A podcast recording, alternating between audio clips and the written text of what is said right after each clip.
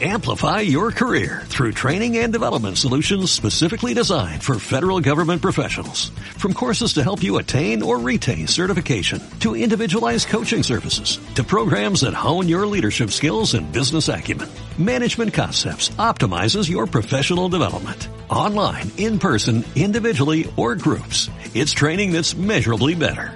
Learn more at managementconcepts.com. That's managementconcepts.com. Hola a todos, sean bienvenidos. Esto es Oculus Todo el Cine. Yo soy Kaoru Raiza, reemplazando a Luis Montrier. Pero además este es un programa súper especial porque estamos en el aniversario. 50 programas de Oculus. Te lo perdiste, Montrier. Pero estoy muy agradecida de poder estar aquí con ustedes. Y además quiero presentarles que de nuestra cartelera regular tenemos a Carlos Huerta regresando. Regreso amigos, muchísimas gracias y aquí festejando un gran programa, programa, programa que vamos a tener. es la emoción, son 50, güey. Sí. Son 50. Y además quiero presentarles a una excelente colaboradora que hoy, si Dios quiere, estará acompañándonos en más programas. Ella es Ligia, platícanos Ligia. ¿Qué tal? Un gustazo amigos. No hombre, un honor estar aquí. soy fan.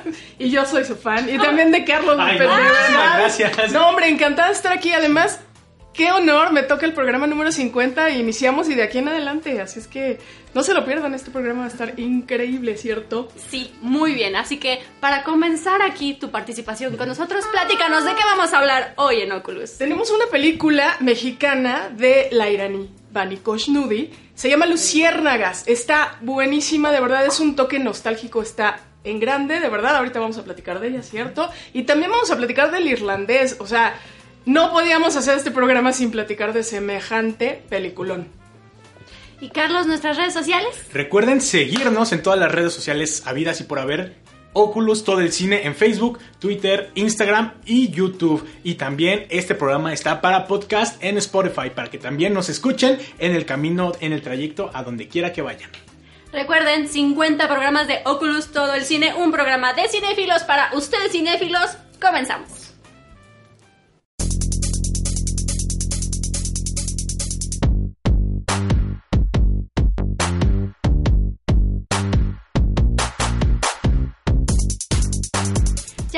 Regreso aquí en Oculus Todo el Cine y como les comentamos tenemos una entrevista muy especial. Tenemos aquí a una invitada que es la productora de la película Luciérnagas, Elsa Reyes, ¿es cierto tu nombre?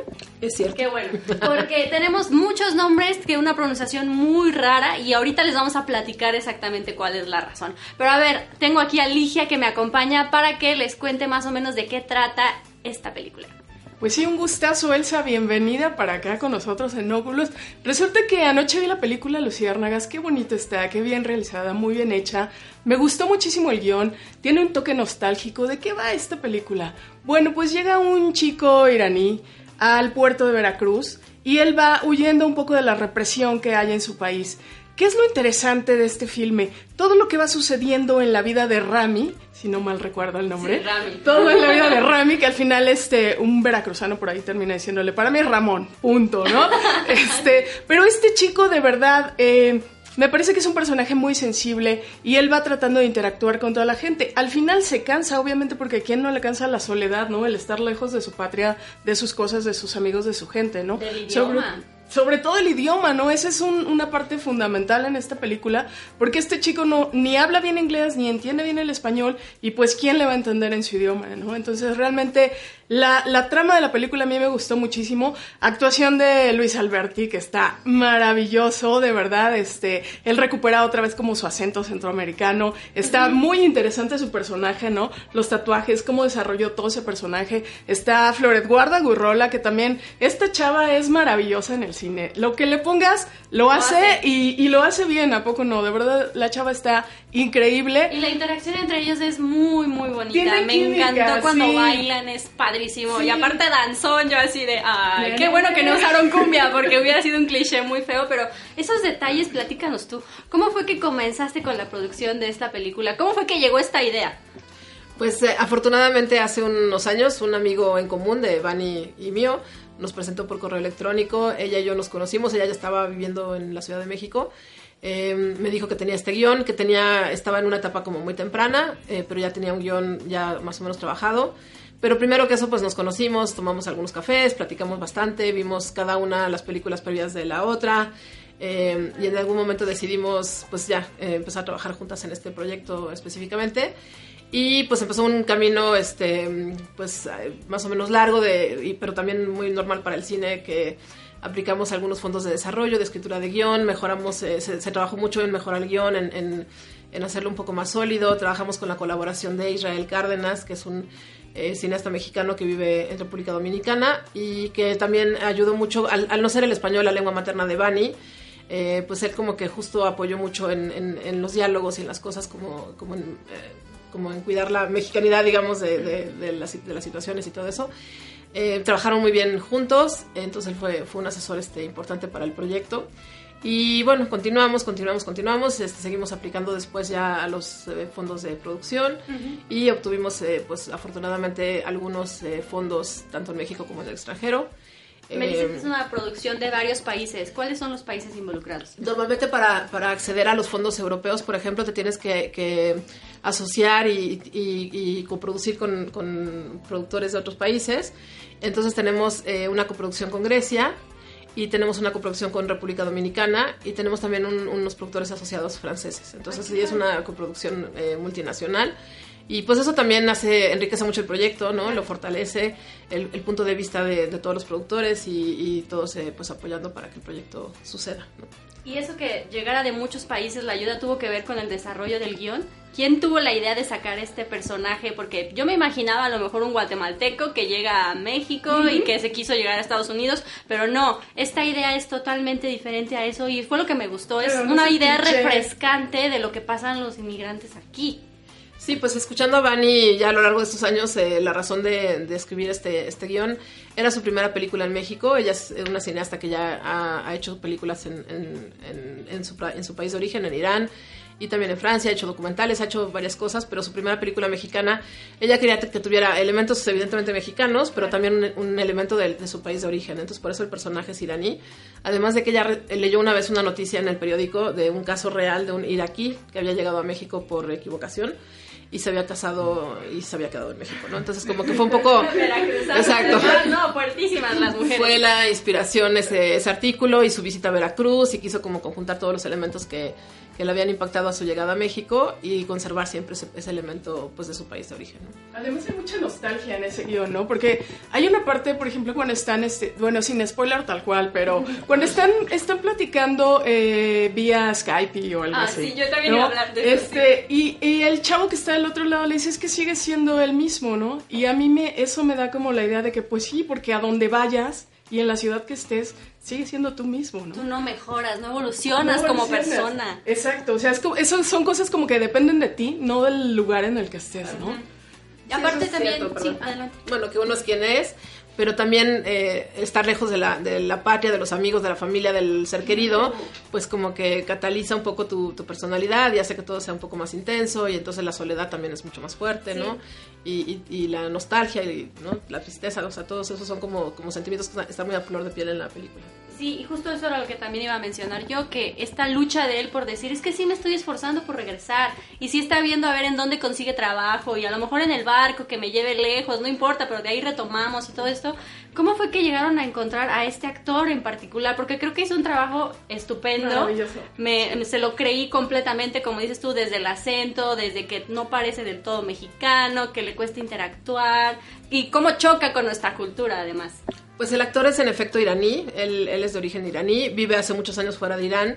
En Irán eh, la homosexualidad es un tabú y entonces eh, un actor iraní que viviera en Irán sería muy complicado que hiciera un personaje así, porque luego tendría problemas para trabajar eh, y para estar y represión y todo eso. O sea, sí, eh, nosotros a veces pues se nos olvida que, todavía hay países que tienen este grado de, represión, eh, pues desde el gobierno y desde la religión.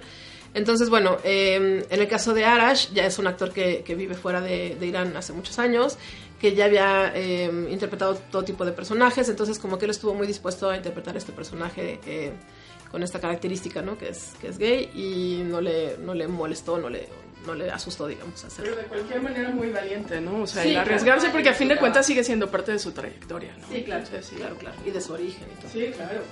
Pues bueno, vámonos a un corte porque la plática está muy importante y se nos va el tiempo volando, pero regresamos para seguir hablando de Luciérnagas.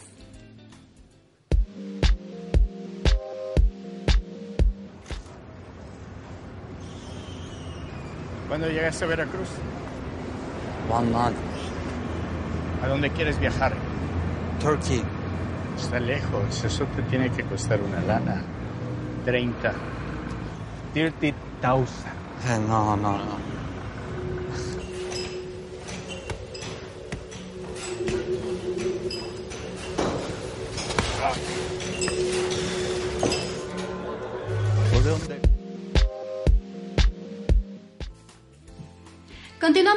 Entrevista a Elsa Reyes, productora de la película Luciérnagas. Y ahora te quiero comentar que esta película ha estado en el Festival de Morelia, así como también fue presentada en el FICUNAM.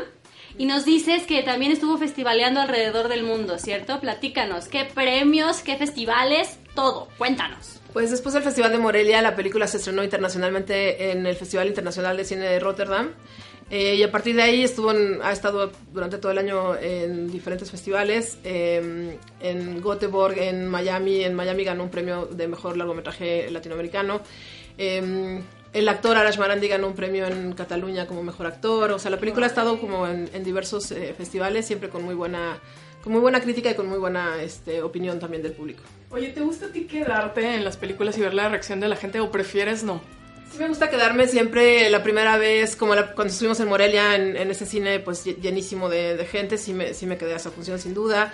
También cuando estrenamos en, en Rotterdam eh, me gustó estar ahí con un público extranjero, que era la primera vez que, que yo veía la película con un público, rodeada de un público extranjero. Entonces sí, eh, me gusta quedarme eh, algunas funciones en, en, eh, digamos, en situaciones donde no, no he estado yo alrededor del, del público, ¿no? Oye, platícame, eh, cuando tú empiezas la producción de esta película, ¿cómo fue que llegaron a Veracruz? Porque hay unos escenarios y una fotografía muy bella. A mí el que me encantó fue esta parte en el muelle donde ves los barcos que transportan carga pesada. Yo así, de eso existe en Veracruz, yo jamás los había visto. Ahora ya, perdonen mi ignorancia. Pero ¿cómo fue que llegaron a estas locaciones? Porque todas son preciosas. Pues esto es una de las cosas que vino ya desde el día cero con el proyecto. O sea, Bunny visitó Veracruz muy recién llegada a México. Fue de viaje a Veracruz. eh, fue de los primeros viajes que hizo cuando se instaló a vivir en México. Y le encantó, le encantó la ciudad, le, le gustó, siempre habla ella como de las capas de historia que hay en esa ciudad, ¿no? Que es una historia que, eh, bueno, que viene desde la colonia y desde antes y también ahora, como la modernidad, o sea, como que sí es una ciudad que tiene como muchas capas y le pareció muy interesante eso, ¿no? Ese, ese arquitectónicamente y la belleza como del, del paisaje y el mar y la- el puerto industrial, o sea, todo esto mezclado en una ciudad que también tiene como tintes coloniales y entonces como que eso le pareció siempre muy interesante y desde siempre quiso eh, hacer la historia en Veracruz. Sí se nota, ¿no? Se nota que lo trató tal cual como a un personaje. O sea, Veracruz era el personaje, su carnaval, sus calles, este, el típico café, ¿no? Los típicos arcos, hoteles, los, los chavitos arcos. sacándote la moneda del, del, del mar. O sea, de verdad Es sí se nota. natural, muy real. Sí, sí, Está sí, muy padre. Se nota. se- y se nota que le gusta el lugar. Sí. Real, También. Sí, sí, le, sí, le gusta mucho pues la, la belleza que tiene esa ciudad, este, pues eso, en cada, en cada rincón. ¿no? Oye, y platícanos, ¿en dónde se va a presentar esta película? La película se va a estrenar el 6 de diciembre, ya pronto. Atentísimos este viernes. Eh, en diferentes salas, va a estar en Cinépolis, va a estar en el Cine Tonalá, va a estar en la Cineteca Nacional, va a recorrer también algunas eh, ciudades del país como Tijuana, como Cuernavaca, Veracruz mismo, eh, va a estar Guadalajara, o sea, va a estar un poco por todos lados, va a haber unas 20 copias de la película rondando por, por lo largo y ancho del país, así que seguro la pueden encontrar cerca de eso. Y ya saben que nosotros aquí queremos convencerlos de que vayan y apoyen el cine mexicano, este cine mexicano que es de muy buena calidad, con un guion muy bueno, con una actuación muy, muy bien lograda. Y pues también quiero invitarte a que nos platiques un poquito de Oso Polar, porque hace rato dijiste que eras también productora en esa película que me encantó y también recibió nominaciones a los premios Salariel, ¿cierto? Cierto. Oso Polar pues fue una, una película muy especial en nuestras vidas, eh, creo que hablo un poco por todos los que participamos en, en ella. Es una película que empezó como un experimento, como algo relativamente pequeño. Eh, queríamos, eh, Marcelo, el director, quería filmar, no, no esperar como esos tiempos largos del financiamiento de las películas que a veces son eh, pues eso, muy eternos. Entonces él quería filmar más inmediatamente, quiso escribir un guion, no, no trabajarlo tampoco tanto, o sea, como que era un, un proyecto que tenía como, como el experimento de la inmediatez, ¿no? De, hago, escribo un guion, se revisa, lo, lo reescribo eh, financiamos rápido una cantidad de dinero bastante pequeña y filmamos. O sea, todo como en un lapso de tiempo de seis meses máximo. Y así fue. O sea, desde que él me propuso el proyecto y le dije que lo hiciéramos, que estaba de acuerdo en hacerlo, eh, él escribió el guion, me lo mandó, pimponeamos un par de veces, lo pimponeó con otras personas, supongo, y, y ya, él se lo, se lo propuso a los actores. Lanzamos una campaña de fondeadora para hacer un, un, un fondeo así masivo. Eh, reunimos una cierta cantidad de dinero y filmamos. Fue todo muy rápido. Compramos dos celulares, este, una app de, de los celulares y un, un par de lentes anamórficos que van con los celulares y ya. O sea, Recuerden que sí, que Oso Polar la mencionó porque es una película que está enteramente filmada con teléfono celular, con cámara de celular. Yo me acuerdo que me quedé al final para ver qué celulares eran los que habían usado porque hay unas hay unos matices muy interesantes en escenas muy específicas que yo dije, no es la misma cámara y se nota. Sí, o sea, se usaron diferentes cámaras de diferentes teléfonos celulares, pero digamos las cámaras principales eh, pues son iPhones y luego hay otros teléfonos. Para que vean que sí se puede, ¿eh? Y si no, ya saben que pueden entrar a filmadores y empezar a tomar cursos para que aprendan lo que necesiten de dirección, este, producción. Tú, a platícanos, ¿qué cosa le puedes decir a la gente así de como productores, así de esto es lo que necesitan? Pues como productores, ser creativos, o sea, no ser productor no es nada más, eh, o sea, sí, parte muy importante de nuestro trabajo es el financiamiento de la película, pero también intervenir y saber quiénes son los actores que están trabajando hoy en día y poderle proponer a tu director o a tu directora eh, ciertos actores o cierto, ciertas personas para el equipo de trabajo. O sea, estar como muy enterado de quién está haciendo las cosas en, en México hoy en día o en el extranjero. Luciérnagas, por ejemplo, es una película que, que se conformó de un equipo pues internacional. Muchos de ellos que la directora ya, ya, ya quería trabajar con ellos y que eran amigos personales, pero también gente que yo le propuse y entonces como que en- entre todos se reunió un equipo muy interesante de trabajo. Y pues todo eso es trabajo del productor también, ¿no? O sea, eh, no es solamente monetario o administrativo, ¿no? Es también un, un- un trabajo creativo y entre más te involucres en la película, pues más este pues más feliz vas, te va a hacer, ¿no? Cuando la veas eh, fin- finalizada. En- entonces creo que eso es una recomendación, que sean muy abiertos y muy creativos cuando aborden una película. O un corto o lo que sea. Ay, no, pues muchas felicidades, la verdad que la película está muy bien, me gustó bastante. Y te quiero invitar a que firmes Coyote. nuestra pared y también te quiero invitar a unas palomitas de Autocinema Coyote. Gracias, Autocinema Coyote, Yo por las palomitas. No quería entrarle a las palomitas, pero ya me Pero ya, dijeron. ah. No, pero también te invito a que firmes nuestra pared. De este lado está la pared de Oculus con todas nuestras visitas de productores, actores, directores y por supuesto que queremos tener tu firma. Pues ya está muy llena la pared, pero voy a encontrar un... Donde puedas, un espacio. Claro. Eh, ¿Aquí? Sí, está muy bien ahí, muchas gracias.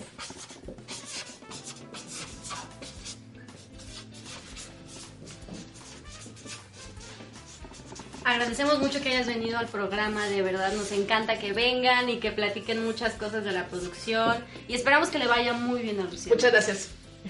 Esto ha sido todo de nuestra parte para hablar de Luciérnagas, pero no se vayan porque todavía tenemos más cosas de cine aquí en Oculus, todo el cine. Gracias.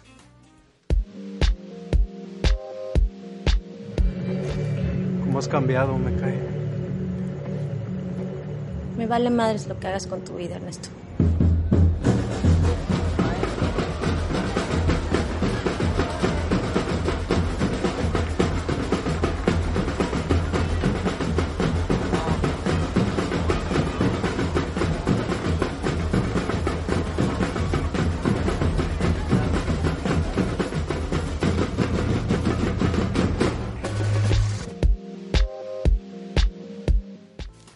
Estamos de regreso en Oculus Todo el Cine. Agradecemos infinitamente la presencia de Elsa, productora de Luciérnagas, que es una película mexicana que vale la pena que vayan a ver a cine, ¿no? Yo creo que es de un gran contenido, de una gran historia, buena fotografía. Vayan, vayan, de verdad vale la pena. ¿O tú qué Sí, sí vale la pena. Es una buena historia, está muy bien narrada. Está filmada en el puerto de Veracruz, además hay que verlo, es importante. Y es importante ir al cine este fin de semana porque para las películas mexicanas es importantísimo. Cuenta mucho que vayas el primer fin de semana, de verdad. mucho. Y bueno, ya vamos a cerrar esta parte del cine mexicano que tanto nos gusta y apoyamos para hablar de cosas que mueven al mundo. Y eso es El Irlandés, la nueva película de Martin Scorsese que pues primero es producción de Netflix, ¿cierto? Correcto. Pero Netflix, para poder meterla a pues muchas nominaciones y demás, tiene que estrenarla en salas de cine. Y es por eso que hace 15 días aproximadamente estrenó en algunas salas selectas de aquí de la Ciudad de México. Cineteca Nacional, gracias, te amamos. Pero los boletos se agotaron. Creo que en menos de dos horas ya se habían agotado y creo que ahorita ni puedes conseguir tampoco, la verdad. Pero ya estrenó en Netflix y la pueden ver en su casa. Y pues yo no recomendaría verla en la casa, la verdad, pero pues prepárense sus palomitas, Autocinema Coyote y véanla porque es que dura tres horas y media. Pero a ver, por partes. Ligia, ¿de qué trata el irlandés? Mira, a mí me parece que es una película que está dividida como en tres partes, ¿no? Este te cuenta una historia rápida, concisa, tipo su narración de El Lobo de Wall Street, Sí, ¿hazles claro. cuenta? ¿no? O sea, totalmente. Y después baja el ritmo, incluso hasta quita la música, la hace mucho más lenta, mucho más pausada, y al final termina contándote algo tan trágico, tan, Tan íntimo, tan melancólico, de verdad te refleja la soledad. Yo creo que trata en sí de la mafia, de la mafia estadounidense, eh, pero más creo que trata de la historia norteamericana.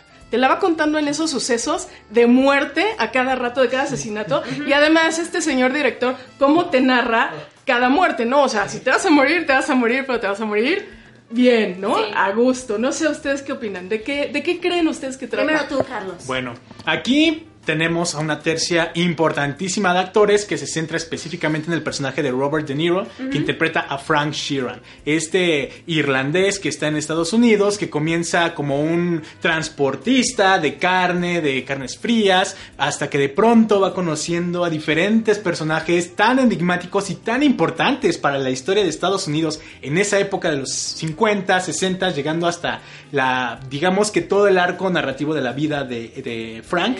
Entonces va conociendo a, a Joe Pesci. Y de ahí salta con uno de los personajes que Más es emblemáticos más de la emblemáticos de la cinta, de la historia en general, que es... eh, El personaje de Al Pacino. Ajá, exactamente. Will- Es Jim Hoffa, Jimmy Hoffa es, wow, es el presidente del sindicato de camioneros de Estados Unidos. Y, wow, señores, cada, cada escena con Al Pacino interpretando a este personaje es un deleite ¿A ti te encantó Pacino entonces? Sí, creo que no hay que demeritar a, a Robert De Niro, hace un estupendo trabajo, pero sí, en un momento solo pienso que en un momento le roba un poco la atención al Pacino, porque es eh, su... Su, su personaje realmente lo, lo vemos como un líder sindical y es completamente persuasivo. Lo, lo vemos decir y recitar de, en cada discurso que da, en cada, en cada movimiento que él se presenta. Es increíble porque tiene él tanta energía y tiene tanta motivación por todo lo que hace. Cuando lo meten a la cárcel, cuando él decide, cuando sal- sale y decide recuperar el, to- el sindicato, wow, es, es una gran historia. Es un, es un- Bien definido, ¿no? es muy, muy, un muy buen trasfondo de personaje, sin mencionar, claro, a Frank, que, wow, también, no, no, no, como lo estaban mencionando, el final de la historia, cómo cierra la historia con el personaje es... Ah, es desgarrador, es desgarrador, pero es exquisito. O sea, cinematográficamente es una película excitante, exitosa, riquísima en muchos sentidos. Fíjate, ahorita como describes a Al Pacino, yo estaba en mucha controversia porque yo creo que Pesci merece la nominación. De Robert De Niro no estoy del todo convencida, pero el que definitivamente sabía que no era Pacino. Y ahorita que lo están mencionando así, yo dije, me recordó mucho a Jordan Belfort, que es el que sale en la del Lobo de Wall Street, que es este, Claro, este personaje que rompe barreras y que las, se las ve malas, pero sigue, sigue, sigue, sigue. En este caso, lo dijo Ligia, que es como una película de mafia. A mí no se me hace una película de mafia. O sea, sí, estamos tratando con gente que, que mata, que roba, que engaña y todo. Son mafia, seguro. Pero la película se enfoca en otra cosa. No, yo ni siquiera te sé decir ni qué negocios oscuros hacía Pesci, ni Robert De Niro, Sí, ni ninguno de los personajes. Sé que son mafiosos, nada más. A diferencia de otras películas de, de Scorsese, Sí. donde sí te dice, me dedico a esto, hice este crimen y lo hice así y así y así y así. Sí, es como más íntima, ¿no? Es más porque, porque te íntima. narra desde jóvenes hasta, Hasta ancianos. viejos, Entonces, ¿no? Sí. También hay como otra controversia, ¿no? Con el rejuvenecimiento digital de los actores. Yo a lo largo de toda la cinta, en las versiones jóvenes de los personajes, no tuve problema. Porque fue una herramienta que quizás si eres un poco más minucioso, sí se nota Sí. el rejuvenecimiento digital de los personajes. Pero es una herramienta que muy bien utilizó Martin porque hace que los personajes le den vida, especialmente en esa etapa de su vida.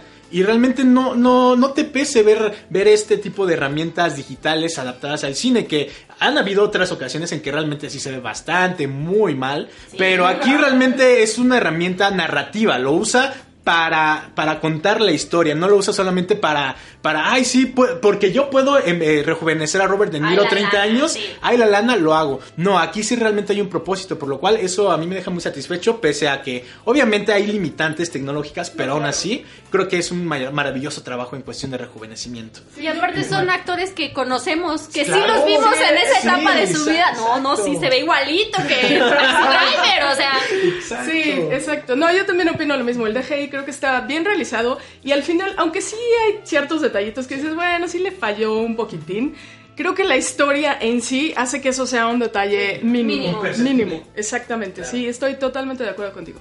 yo también estaba entre que sí se parece más a Silencio, porque todo el mundo está así que si Godfellas y yo así de, a ver, no, esta, esta película no tiene escenas de desnudos, ni tiene asesinatos violentos, ni tiene esa cosa tan golpeada que nos tiene acostumbrado Scorsese con sus películas, tan clasificación C.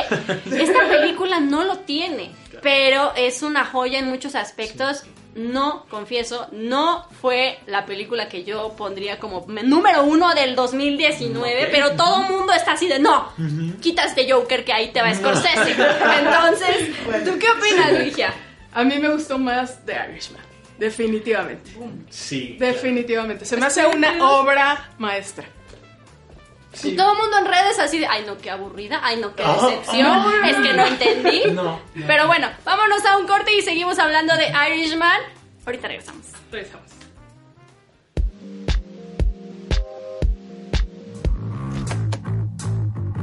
You know, I don't, uh, I don't care whether you did it or not. That makes no difference to me. Yeah, I know. I'm here to defend you, right? Right.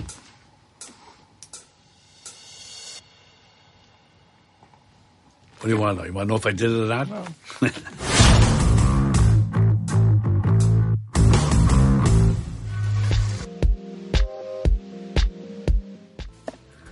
Ya estamos de regreso en Oculus, todo el cine, para terminar este tema de The Irishman, que hay que recordar a alguien llamado Rodrigo Prieto. Yo lo conocí por su trabajo en la película Silencio, que también es de Scorsese, protagonizada por Andrew Garfield y Adam Driver. Muy buena producción, y Rodrigo Prieto se llevó nominación al Oscar a Mejor Fotografía. Sin ganarlo, que lamentablemente creo que se lo merecía completamente. Yo también. Siento todavía que Silencio es mejor trabajo en cuestión fotográfica y visual a The Irishman, porque literal, retratar los paisajes que retrató No. en Silencio fue espectacular. O sea, creo que el, el Chivo Lubeski aquí te, te das cuenta el trabajo de calidad que podría destituir al Chivo Lubeski como Sí. un gran fo- cinefotógrafo, ¿no? Rodrigo Prieto hizo algo espectacular. Y aquí en The Irishman, no lo niego, hace un, también un excelente trabajo. La, la imagen es muy pulcra, eh, los colores, toda la paleta de colores que utiliza. Tiene varias tonalidades porque a veces vemos la- la- este, los claroscuros, incluso los tonos hasta fríos cuando ya el personaje de, de Robert De Niro está, Ya está viejo. está- ya está viejo y está hablándole incluso a la cámara porque también ahí hace un rompimiento de cuarta pared porque todo lo que narra se lo narra la cámara, nunca se lo narra nadie más. Incluso Joe Pesci hace una pequeña escena donde también le habla a la cámara y eso es algo que lo vimos en el Lobo de Wall Street y es algo Ajá, muy también. bueno. Es una técnica que, que in- in- invita más al espectador, al espectador, lo envuelve más, ¿no? Y eso, eso es un buen acierto. Yo también de repente veía muchos comentarios de, no, la fotografía está increíble, no sé qué. Y yo dije, Rodrigo Prieto. Igual y sí está muy, muy buena. Pero ya que ves la película dices, no, no, o sea, es un trabajo en conjunto de diseño de arte, de claro. vestuario. O sea, ves que los, los de la mafia siempre traen algo rojo, el irlandés siempre tiene algo verde. Cuando estás, decías tú, hay situaciones en las que ya estás viejo y es muy nublado, muy frío. Y hay otras donde está todo de verde acá, muy relajado el asunto. Hay una cosa ahí muy, muy padre de fotografía y diseño de arte que vale la pena admirar. Por eso creo que es mejor siempre ir a verla al cine, definitivamente.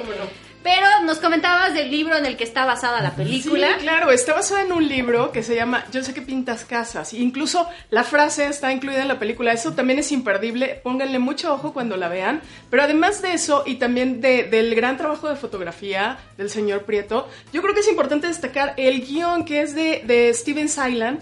Y este, bueno, él tiene un Oscar por eh, la lista de Schindler, pero también escribió Hannibal y creo que es un gran, gran escritor y que parte del éxito de esta película se basa en que el guion es impecable, que está muy bien escrito, está muy, muy bien narrado y entonces creo que de ahí tuvieron mucho los actores, incluso el director, para afianzarse y hacer que esto sea una verdadera obra de arte. Yo insisto, no, no sé qué fue lo que vi. Yo creo que la película no me dice nada de ninguno de estos tres personajes. Lo que me dice es muy, muy poquito y se desarrolla en otra cosa que es totalmente distinta. Y a lo mejor por eso los fans están un poco contrariados, porque no entienden por qué la película es así. Yo creo que esperaban todo lo que siempre nos ha mostrado Scorsese y no lo vieron aquí. Y de repente por eso dicen, es que no sé por qué todo el mundo dice que es la mejor película del año, no sé qué. O sea, es, es una película complicada, muy, muy buena, vale la pena que la vean, la verdad. Sí, yo lo veo más como un testimonio, o sea, Ajá. lo to- como lo, lo repito, como está hablándole a la cámara Robert De Niro, está contando su vida, o sea, y omitiendo obviamente las partes esenciales porque así deliberadamente lo quiere hacer, por lo tanto, incluso en las escenas violentas, eh, la sangre es muy poco, es muy poco, todo es muy mesurado y todo lo hace de una manera muy mesurada Scorsese, entonces creo que es una gran película, la manera en que dirige Scorsese es muy buena porque hace que 209 minutos de duración de largometraje se te pasen volando, realmente yo no vi ninguna parte muy floja, obviamente hay eh, escenas con conversaciones largas, pero ninguna es lenta, ninguna es aburrida, el ritmo está muy bien delineado. Y ni siquiera son diálogos como lo que vimos en Casino, que todo es Claro. Rápido, nadie sí, se ¿no? calla. No, aquí todo es muy, pausado, Sí, sereno. Es una obra de arte. Tienen que tenerle paciencia. Pero bueno, vayan a verla al cine o vayan a verla en Netflix, no importa. También pueden ir a ver, a, ir a ver Luciérnagas, que se estrena este fin de Se semana. estrena este 6. Sí, ¿eh? Importante. Muy importante. Y bueno, agradecemos a Autocinema Coyote, que creo que también tiene el irlandés. Creo que la va a Sí. tener, sí, además es una experiencia ir, o sea, desde que entras con tu coche, te recibe el coyotito, bueno, las palomitas están deliciosas, hay malteadas de sabores así, gansito y etcétera, de mazapán, están deliciosas, pero además la experiencia de que estás tiene la, la bocinita en tu coche, de que estás viendo en una pantallota, este, de que te pueden pasar una cobijita, o sea, es romántico y está Sí. padrísimo. Hay un intermedio en el Autocinema Coyote, hacen concursos, te puedes ganar boletos, este, o el jocho, en fin, está padrísimo ir al Autocinema Coyote. Y también filmadores, que recuerden es esta plataforma para que ustedes puedan aprender a desarrollarse en diferentes áreas del cine. Pues bueno, creo que eso ha sido todo de nuestra parte en este programa número 50. 50. De Oculus todo el cine, le agradezco a Carlos que ojalá gracias. siga regresando muchas veces aquí a Oculus. A Ligia también. Perdón, es que Ligia. es que somos amiguitas. Fan, soy Claro, fan. claro, claro. Pero muchas gracias por haber venido, ya no, sabes. al contrario. Yo, a nombre del productor, te seguimos invitando, por favor. Escríbele y dile, invítame. Aquí no, estaremos, aquí estaremos. Un honor, Carlos, No, compartir contigo, cabrón. Siempre un gusto, de verdad, producción. Muchísimas gracias. Y no se olviden que como ya estamos en la recta final del año, eh, vamos a acabar el año, pero vamos a iniciar un 2020 con una imagen completamente renovada para que estén muy al pendiente porque esto es solo el principio. Fue una, bueno, es y ha sido una gran temporada para nosotros, los que estamos siempre colaborando en el programa, cada semana, cada martes trayéndoles a ustedes, pues nuestra pasión, nuestro punto de vista de cómo vemos el cine y cómo nos gusta compartirlo con ustedes. Entonces, creo que el otro año van a venir muchísimos más programas, un mejor contenido y mucho más diverso para que también nunca no se despeguen de la pantalla. Y para el último programa me comentan, es posible, es probable que tengamos una entrevista con el elenco de la película mexicana Esto no es Berlín. Ah, está. O sea, con este anuncio ya los tengo bien ensartados, deben venir. Muchísimas gracias por permitirnos estar en sus computadoras, en su audio podcast, como prefieran. Pero muchísimas gracias por estos 50 programas que nos han abierto la puerta de su corazón. Yo soy Kaoru Raiza, me despido de ustedes y nos vemos en el siguiente programa. Síganos en redes sociales. Redes sociales, Hasta Oculus luego. todo el cine.